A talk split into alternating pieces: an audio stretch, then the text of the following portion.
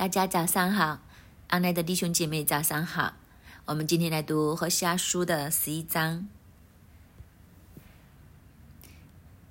一到七节是一段，八到九节是一段，十到十二节是一段，三段的经文，其实是神再一次重复他和以色列人之间的关系。不单只是和以色列现在的关系，甚至神在这里都发出预言：后来、将来，以色列又会怎么样呢？目前的以色列属灵的光景可以说是直接跌落水底，去到谷底，没有的再低了，低的不能再低。在这样的情况之下，神对他们发出最后的警告。只来到十一节的时候，话锋一转，就是神虽然是要审判，但是神的怜悯又要向以色列人来发动，他就要宣告以色列人结局后的结局。我们很多时候都会觉得，到审判的时候已经是结局了，没有了，没得救了，不会再有了。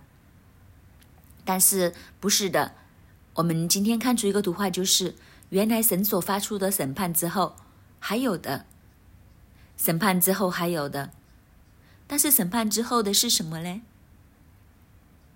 这也很值得我们今天来深思。我们今天站在一个末世的日子里面，我们都知道，白色的大宝座会出现，神的终极审判会来的。那是不是审判就是一个句号呢？又不是哦，原来审判之后还有，审判之后还有的是什么样的？就是我们今天来决定。我们先拆岔开一下话题。如果从新约、从启示录的角度来看，审判之后，其实就是天与地。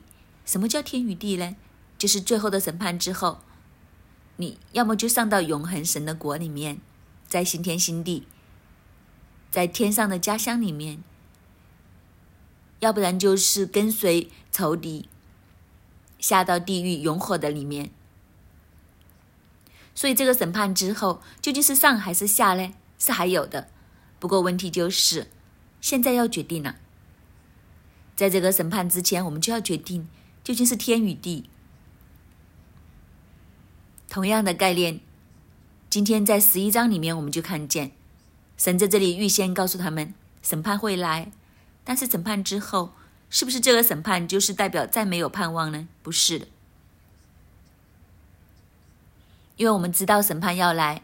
如果我们在审判之前能够悔改我们的行为，能够真的跟随神的话，还有审判之后，还有好日子会来到。这就是神向以色列发出的一个这样的信息。其实是很希望、很希望以色列人能够看见这个图画，看见这个图画的时候，一方面能够重新的、真正的认识神；，另外一方面也让我们知道我们现在究竟站在一个什么样的光景，我们应该做一些什么样的选择。就好像昨天晚上我们分享的时候，讲员所讲的，神是将他看到结局之后来行动的，他定了结局，然后开始行动。所以，我们也是一样，神将结局已经展示给我们看。这个结局是可以这样来出现，所以我们现在要调整我们的行为，以至于我们可以去到那个终点。所以，先将终点给我们看着先。问题就是，我们是不是真的能够借神的眼光，借先知的这个眼光，看见那个终局，然后调整我们的现在呢？这就是人一生的功课。其实，我们的父母在我们从小到大的时候，都很希望我们能够借父母的眼光，看见我们的前路，然后调整我们的现在，以至于我们可以达成一些东西。所以，我们从小的时候，父母就跟我们说：“你要认真读书啊，你就会怎么样怎么样。你考好一点，考城市考好试啊，你努一点就会怎样怎样怎样。”其实就是因为他们的人生经验，他们看见前面的结局，然后将结局预先告诉我们。如果我们真的是一个受教又聪明的孩子，我们借助父母的眼光，我们听了父母这样讲，然后我们就说：“对呀，如果我现在这样这样这样，我下一步就会怎样怎样怎样。我现在努力考试，我的前途就会不同了。我认真读书，我就可以考上大学，又会怎样怎样。就是不要怕吃亏，我做人要怎样？如果我们听，我们借他们的眼光，我们看见。”他们只给我们看我们没有看得见的将来。如果我们调整我们的现在，他所讲的将来就会真的会出现。但问题就是，人是不是这样呢？我们都知道，每一个小朋友从小的时候到最后都是不听爸爸妈妈的妈讲的，我们走自己的路。以色列人其实也是这样。神虽然将一条将来的景况放在他们面前。很想很想，他们能够看见，然后他们能够调整，但事实是怎样呢？我们今天来看这一章，所以神在这里，你感觉父亲真的是。神真的是出了牙血一样，这这幅图画，好想让这幅图画让以色列人看见。这幅图画是怎样呢？我们看第一大段落，一到七节。以色列年幼的时候，我爱他，就从埃及造出我的儿子来。先知越发招呼他们，他们越发走开，向朱巴利献祭，给雕刻的偶像烧香。我原教导以法莲行走，用膀臂抱着他们，他们却不知道是我医治他们。我用慈神爱所牵引他们，我带他们如人放松牛的两腮甲板，把粮食放在他们面前，他们必不归回埃及地。亚述人却要做他们的王，因他们不肯归回向我，刀剑必临到他们的城邑，毁坏门山，把人推灭，都因他们随从自己的计谋。我的名偏要被盗离开我。众先知虽然招呼他们归向至上的主。却无人遵从主。首先，这一幅的图画一开始的时候，神真的好像老人家一样，老人家很喜欢回想以前的事，很想想过往的事。今天我们也一样，当我们的孩子不听话啊，惹我们生气的时候，我们会怎样呢？我们很多时候会想他啊，B B 的时候，想到他那时候很可爱。当你回想这些片段的时候，你的怒气就会消减很多，然后你就再有能力去爱这个孩子。所以我们的神也是这样，就好像我们年纪大了一样。当然，神的年纪比我们大的多多的多多了。所以神也在这里想到以色列幼年幼的时候是怎样呢？以色列年幼的时候，我爱他。当他还是一个小朋友的时候，神说我爱他。所以所指的就是以色列远古的时候，他们的族长啊，他们和神之间的关系，神常常回想，回想亚伯拉罕是怎样，回想以撒雅各是怎样的，于是神就对他们伸出怜悯。他说：“以色列在他们年幼的时候，我就爱他们，因为神爱他们，就从埃及造出我的儿子来。所以在神的眼中。”以色列就好像他的儿子一样。神每次一想起亚伯拉罕，一想起他们的先祖的时候，神就将他们当成自己的儿子。神的眼中就看他们是自己的孩子。当然，这句圣经后来也在新约里面应验在耶稣的身上，所以常常都会引用这一句，在耶稣的身上，从埃及造出我的儿子来。因为耶稣出世之后，在马槽出生之后，他就有一段时间，因为希勒颁杀婴令，所以耶稣的父母就带着他，就走去了埃及那里避难。到他成长之后，等到那个大希律死了之后，先知天使就通知他们，他们就从埃及出来，回到以色列。所以他说。从埃及造出我的儿子来，这句话最终是应验在耶稣的身上。当然，这句话也看见，当以色列人出埃及的时候，神就好像从埃及里面将他们叫出来一样。所以在那个时候，当他们出埃及的时候，在神的眼中，他们就是神的儿子。他们和神之间是有一个很亲密的关系。不过这个甜蜜的关系不是维持了很久，以色列人就开始走背离神、顶撞神、离弃神的这样的道路。所以从第一节跳到第二节的时候，其实中间的时间不是很长。第二节就是先知越发招呼他们，他们越发走开，向朱巴利献祭，给雕刻的偶像烧香。第二节所讲的先知，原文是一个众数，可以说他们就是先知们越发的呼召他们，他们就越发走开。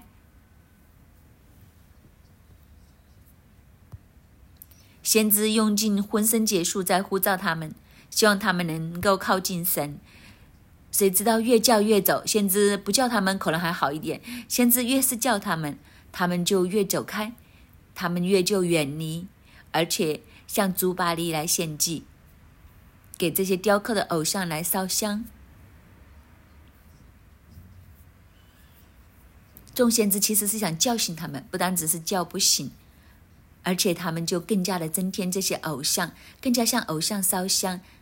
向巴黎来献祭，为什么会这样呢？我们再看下去，三四节，他们的属灵光景去到一个什么样的地步呢？他说：“我原教导以法莲行走，用膀臂抱着他们，他们却不知道是我医治他们。我用慈神爱所牵引他们，我带他们如人放松牛的两腮甲板，把粮食放在他们面前。”这两节所讲的是什么呢？就是对应上面。其实神说是我辛辛苦苦养大你们，不过以色列人将这一切的功劳归给偶像，所以先知越发的来呼叫他们的时候，他们就越发的走远。神越是供应他们，越是爱他们的时候，他们就认为这些东西是偶像给他们的，就是全部搞错了。所以神说：“我教导以法莲行走，用膀臂抱着他们。”其实这幅图画就好像爸爸妈妈怎样去养大一个孩子一样。其实是天父教导我们行走，拖着我们的手教我们走，抱着他们。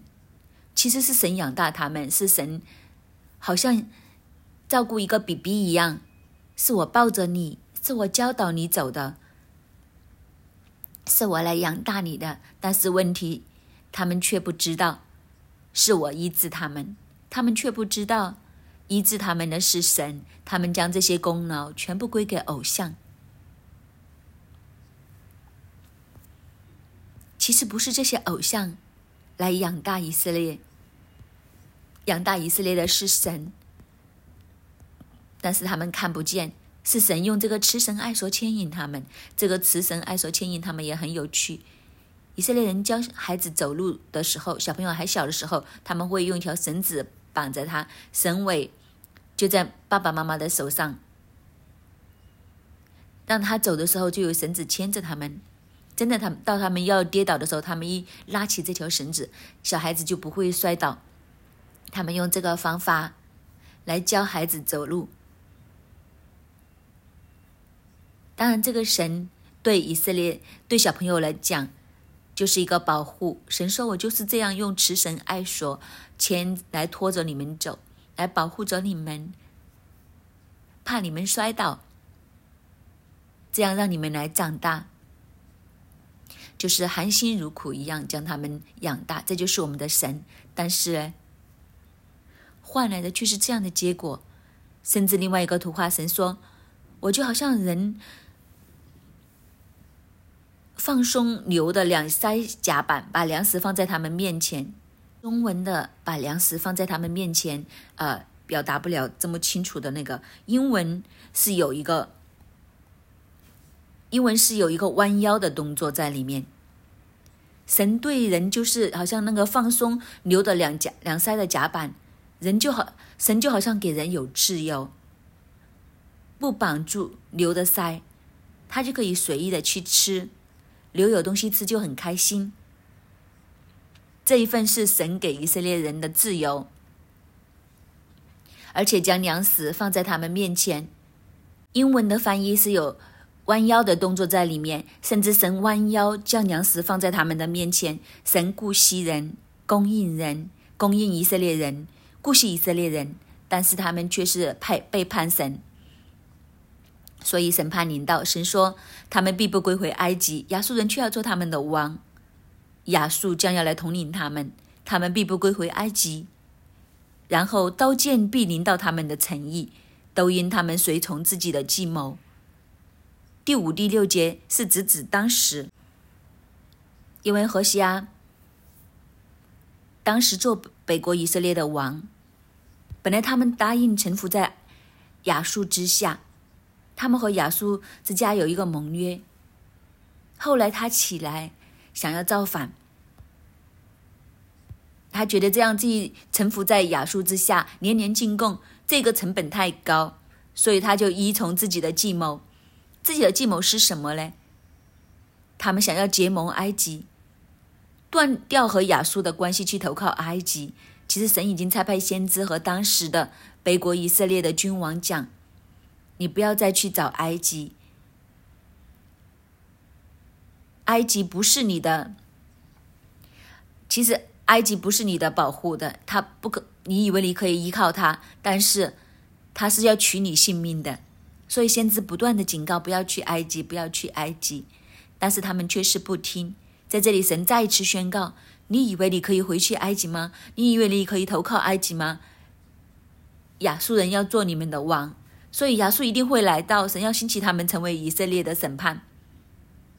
当以色列人这样随从自己的计谋的时候，这个计谋必然会破败。所以神说：“我的名偏要背道离开我。众先知虽然招呼他们归向之上的主，却为无人遵从主。以色列人就是这样去背道，背道的意思就是不听神的话。所以他们就是偏偏不听神的话。神已经跟他们说不要投靠埃及，但是不听。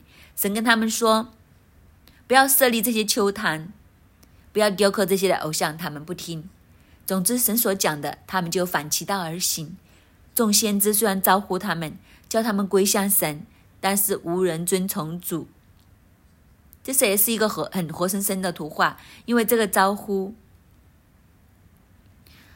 众先知这个呃招呼的这个招呼和前面的那个呼求是一样的，是同一个字，但是他们却去呼求偶像，同一个字。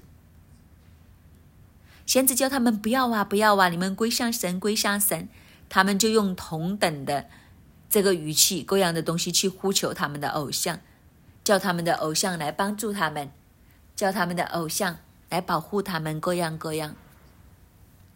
所以这个形成了强烈的对比：先知呼叫百姓，百姓呼叫他们的偶像，完全将神放在一边，当神不把神放在眼里。这就是以色列的状况，但是在这样的情况之下，竟然出现了第八、第九节：以法莲呐，我怎能舍弃你？以色列人啊，我怎能舍弃你？我怎能使你如亚马？怎能使你如洗免？我回心转意，我的慈爱大大发动，我必发猛烈的怒气，也不再毁灭以法莲，因我是神，并非是人，是你们中间的圣者，我必不在路中临到你们。去到这样的境地。神的爱，竟然是再一次的向以色列、向以法莲来发动，所以他说：“我怎能舍弃你，以色列啊？我怎能弃绝你？神放不下自己的孩子，在神的眼中，神真的是他自己的孩子。虽然很让他很气愤，很顶撞他，但始终都是爱，始终都是放不下，始终都是不能放弃。所以，甚至神说：我怎能够？”让你如亚马一样，我怎能够让你好像洗扁一样？其实亚亚马和洗扁都是死海附近的两个地方。当时索德玛、俄摩拉被天火焚神的毁灭的时候，他们都一一并被毁灭。所以神说他放不下以色列，放不下北国，放不下他自己的孩子、自己的子民，怎么可以让他们？神做不出来，神没有办法让他们好像。西边好像亚玛一样，西边和亚玛的结局和索多玛和欧摩拉的结局是一模一样，是什么意思呢？就是再没有翻身的机会，彻底的毁灭。但是这样的事情，神没有办法让他们临到北国以色列。虽然北国以色列顶撞神已经去到一个极致的地步，但是神没有办法放下，没有办法忍心，从此就让他们毁灭。这就是神所讲的。所以神说我回心转意，他的怜悯大大的发动，不发猛烈的怒气。就是在神的怒气和审判当中的时候，神仍然为以色列人留了一条出路。如果你肯跟神，如果你肯悔改、肯回转，还有一条出路在这里，还有一丝的恩典在里面。所以神说：“我不再毁灭这个礼法莲，因为我是神，并非世人。”这就是神的爱，真是泛滥出来，多的不可再多。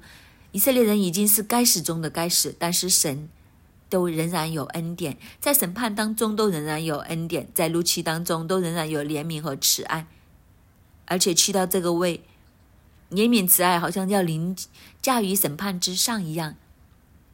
所以他说：“我必不在路中临到你们。”其实神的审判都是为了施恩，这一个审判背后原来都是一个恩典要临到他们。所以第十、第十一节，耶和华必如狮子吼叫，子民必跟从他。他一吼叫，他们就从西方急出而来；他们必如雀鸟从埃及急出而来，又如鸽子从亚述地来到。我必使他们住自己的房屋。这是耶和华说的。所以在幕后的日子的时候，耶和华要再一次如狮子的吼叫，但是这一次有一点不同了。因为当耶和华这样如狮子一般吼叫的时候，子民就要跟随他；当神一吼叫的时候，这些的子民就要从西方急促而来，从从埃及、从亚述，好像鸽子一样归来。就是什么意思呢？原来神要再一次的给恩典，给这些以色列民，当他们经历了审判，当他们经历教训之后，再一次当神向他们发出呼叫的时候，好像狮子这样吼叫的时候。他们会马上来回应，这就是真正属神的子民应该要有的，就是神一发生的时候，我们就回应，我们就跟上去。所以神在这里用这一幅的图画告诉他们，在这个审判之后，其实以色列人是有机会，是可以复兴的。他们再一次真正的成为神的子民，神的声音发出的时候，他们就做出正确的回应。当他们这样的时候，神说。我必使他们住自己的房屋，这个是耶和华说的，所以神要再次复兴他们，让这个祝福临到他们，这才是神最后最后幕后想要看到的一个图画。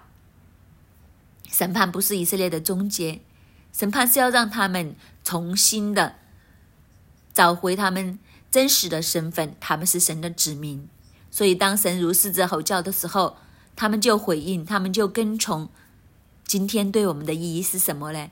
今天我们有没有这样去回应跟从神呢？当今天神的声音发出，神的呼叫、嚎叫发出的时候，我们是不是马上就回应？是不是马上就跟上呢？从埃及出来，从亚述出来，从世界，从这些权势里面离开，跟随着这一只又大的狮子，跟随我们的主，走他要走的道路，这才是我们的挑战。最后的十二节，我将它拼到十二章，这个意思。才会更完整，所以我们将这一节留着明天来读。我们今天的十一章就完结完，呃，就在这个十一节这里完结。其实这一章的圣经，真正让我们看见神和人之间的关系是怎样。神才是那一个养育我们、养大我们成长的那一个。神是那一个虽然会审判。但是他的恩典怜悯大于审判，他审判的目的就是为了叫醒我们，让我们能够重新的归向神。所以我们要快快的调整自己，不要继续去硬心偏行己路，要让神的怜悯在我们的生命当中能够存留，也都做神真正的子民。当神的呼叫，当神吼叫的时候，我们马上回应，这样子。才是我们真正和神之间应有的关系。愿主帮助我们每一个。愿我们都能够这样去认识神，并且来跟从神。阿门。姐妹，今天我们来到何西阿书十一章的时候，好不好？我们都开口来感谢我们的神。我们看见，在当中，神一次又一次、再一次的给机会，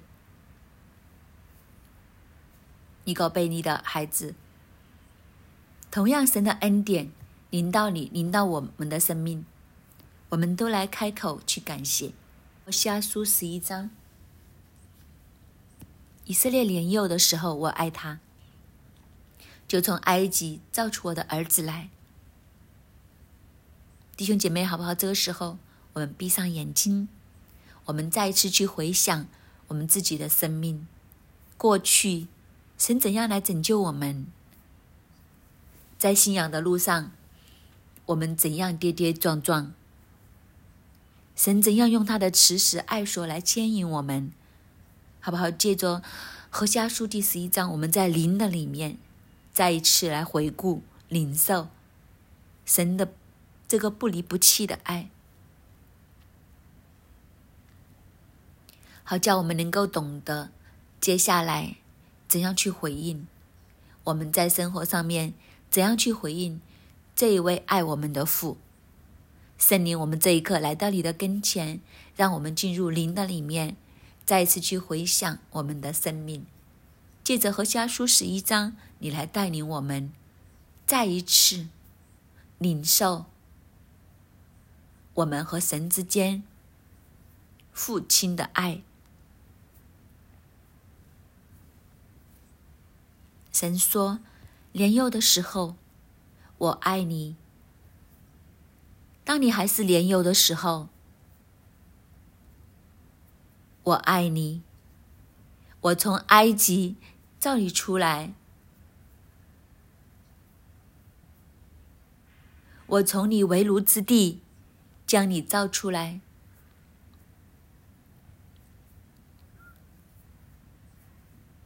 当我差人越发来招呼你，越发的召唤你，但是你却越发走开。你向朱巴利献祭，给雕刻的偶像烧香。你的心转向世界。神说：“我原教导你行走，用膀臂抱着你，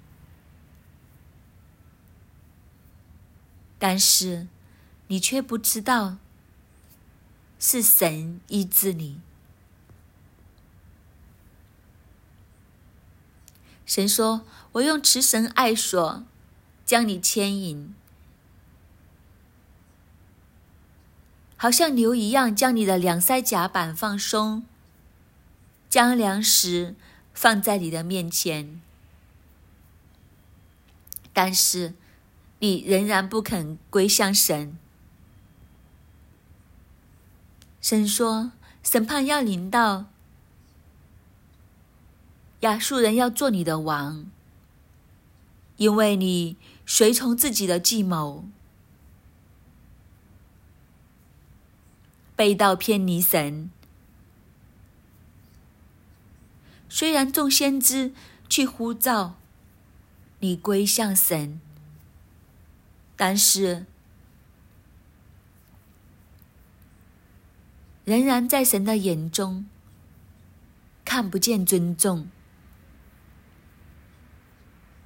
尊重神，尊崇神。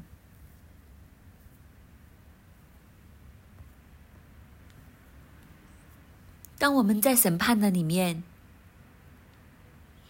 当我们在被辖制的里面，在围炉的里面，我们还不懂得回转的时候，神的怜悯却再一次临到我们。神说：“我怎能舍弃你呢？”我怎能弃绝你呢？神说我回心转意，我的怜爱大大发动，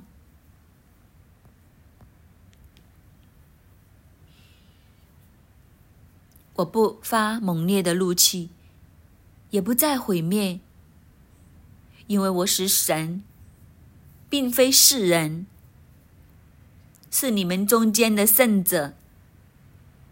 我必不在路中临到你们。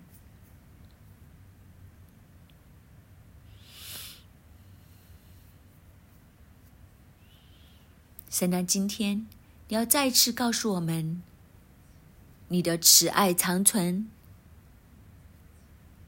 就好像浪子回头的时候，原来这个爸爸的爱一直没有改变，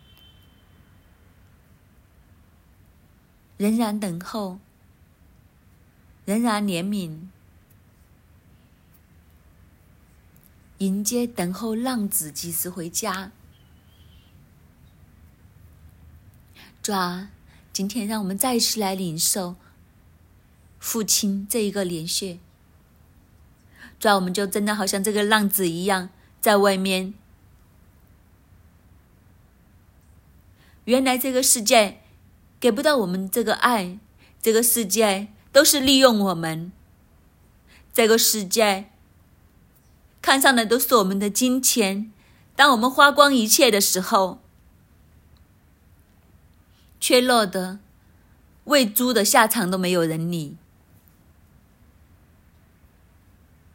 主要为什么我们不要回转呢？为什么当父亲不离不弃，用慈神爱所牵引我们的父亲，仍然等候我们的时候，我们不去回转呢？圣灵这一刻，你来光照我们。让我们每一个人都可以开口，和爱我们的父亲说：“父啊，我们今天愿意回转，从心里面